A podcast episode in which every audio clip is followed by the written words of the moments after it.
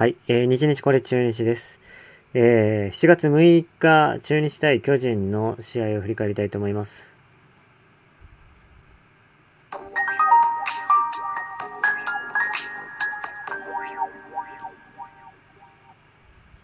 はい。というわけで、えー、7月6日ですね、火曜日、えー、中日対巨人の試合が、えー、前橋でありましたと。その試合の振り返りをしたいと思います。で、この試合はですね、3対2で中日が勝ちました。えー、久しぶりに勝った試合です。連敗を5連敗です、トップ。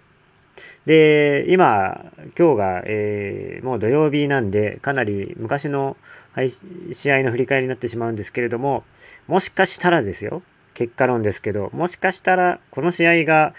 えー、中日反撃のキーポイントになった試合かもしれません。はい。この試合か、その1個前の1月4日のヤクルト戦ですね、バンテリンドーム。えー、3対3で、えー、引き分けで、なんとか引き分けで終わった試合。引き分けにね、追いついて終わった試合ですね。ビシエドと三俣のホームランでね。うん。これ、その試合か、この中日巨人3対2で勝った試合、どちらかが、もしかしたら、反撃のキーポイントになったかもしれません。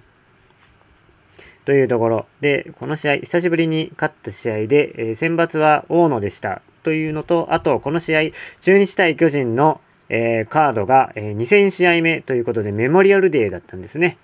2000試合もこの両球団戦い合ってきたというところで、えー、まあこれから言えることは、え、両球団とも伝統のあるチームということですね。伝統のあるチームということで何がいいかと言われれば、まあ、ね、それだけ長く存続した企業であるということが、まあ、まず言えるのかとは思いますが、はい。えー、ね、まあ、素晴らしいことですよね。はい。で、えー、2000試合ですと。で、中日はね、あの、過去負け越ししてるんですけどね。で、ちょっとまあ話飛んじゃいますけど、えー、中日対巨人でね、あの、どれが一番、えー、印象にあるかって言われれば、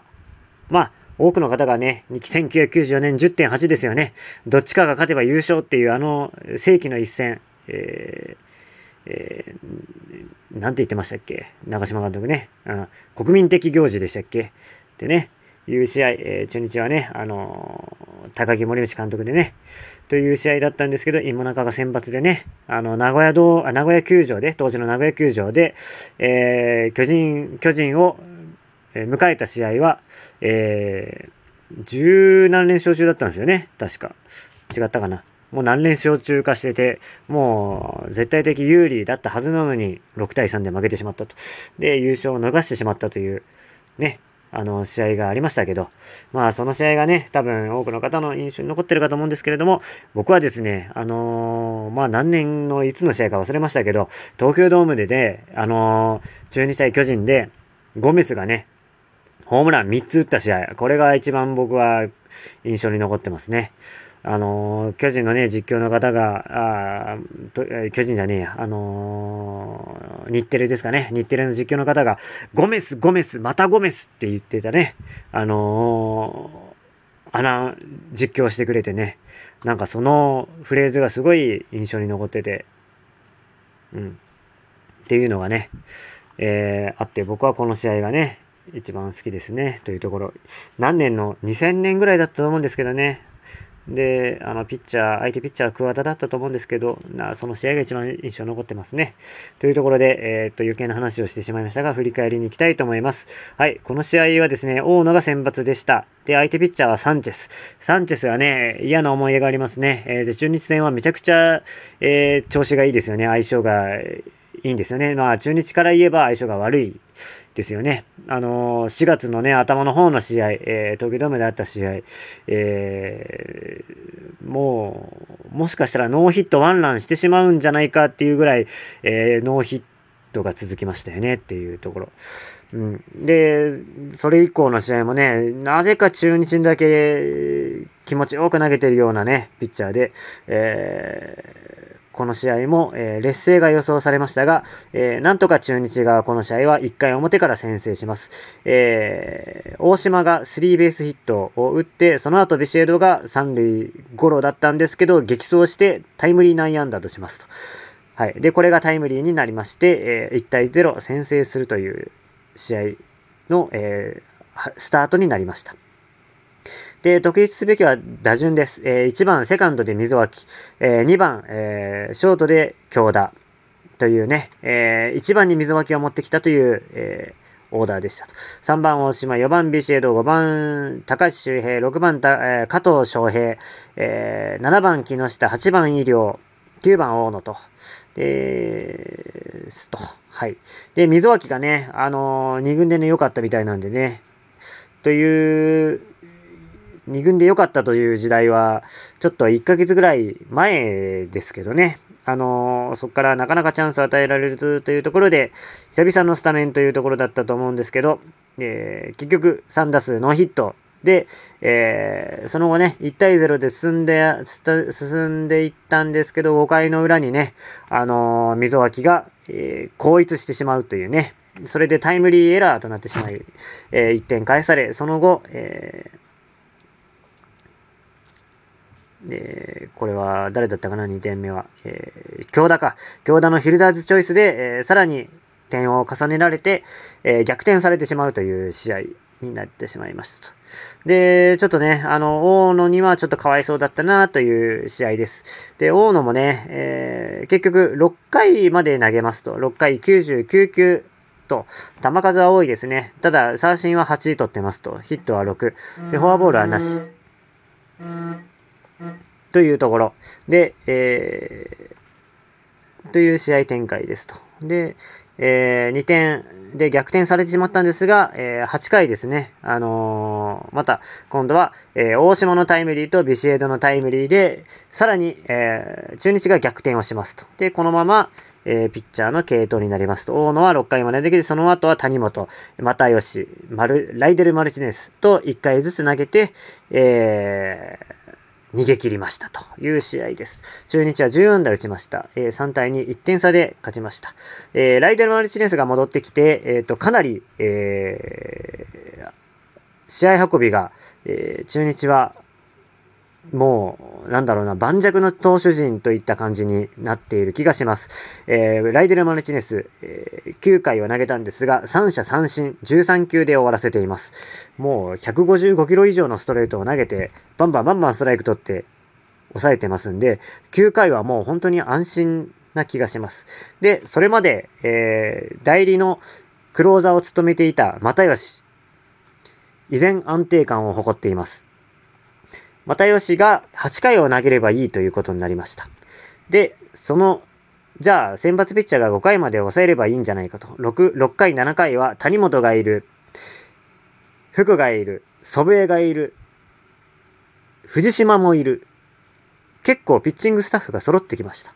というわけで、えー、選抜ピッチャーは、とにかく5回まで投げればいい。で、1回から全力でゴリゴリ、スタミナ傷せず投げればいいという体制が整ったというところで、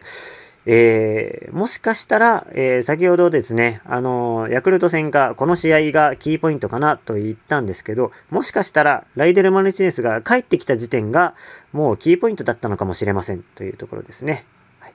あとは、もうあの、ビシエド頼みの、えー、打線ではあるので、えー、ビシエドが故障しないことを祈るばかり故障とコロナですね、にかからないことを祈るばかりです。はい。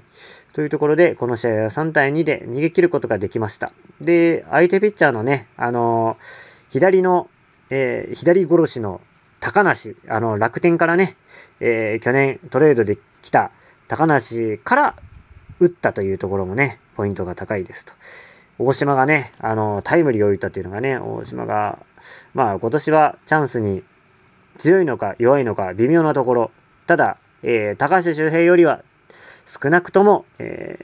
ー、チャンスには強いというところですね。うん。ですと。で、えー、残念ながら、溝脇、えー、エラーするわ、えー、バッティングではヒットも打てないわ、というところで、残念ながら、え、この試合以降かな、えー、2軍に脅されてしまいましたと。で、代わりに阿部が上がってくるんですけれども、えー、ちょっとかわいそうですよね。あの、溝脇、えー、2軍では結構無双状態で頑張ってたという情報が入っていましたんで、えー、もうちょっとチャンスを与えてほしいなと、我慢強く使ってほしいなというところはあります。はい。え、むしろね、まあ、ただね、あの、まあ、代わりが安倍がっていうのはいかがなものかと個人的には思うんですけど、えー、三つ股とね、どの上がいますから。うん。あの、中日の二遊間はちょっと群雄割拠になってきて、競争がめちゃくちゃ激しくなってきていますと。で、京田がね、あのー、1ヶ月ぐらい2軍にいて、あのー、まあ、今のところですね、この試合に関して言うと5打数2安打、マルチヒットを打ってますと。打撃もちょっと良くなったのかどうなのか、まだこの試合限りでは判断しかねますが、えー、ちょっと期待を伺わせるような感じの、えー、成績にはなっていますというところで、あのー、期待のね、期待というか、僕個人的な一番推しの三股のね、活躍の機会がちょっと奪われる形に今なってしまってるんですけどね、玉突き事故で。うん。えー、ただね、あのー、まあ、京田はね、守備範囲が広くて、守備も、守備がいいからね、失点を抑えられることができるんでね、まあ、ちょっとフィルザーズチョイスこの試合はありましたけれども、というところで、えー、まあ、夏に向けて、もしかしたら調子が上がってきたかもしれない中日ドラゴンズというところです。えー、オリンピック休みにね、入ってしまいますから、えー、ちょっとね、あのー、まあ、調子がね、上がりかけのところでなってしまうというところになってしまったかもしれませんが、えー、引き続き、えー、応援を続けていきたいと思います。えー、この試合の振り返り以上となります。ありがとうございました。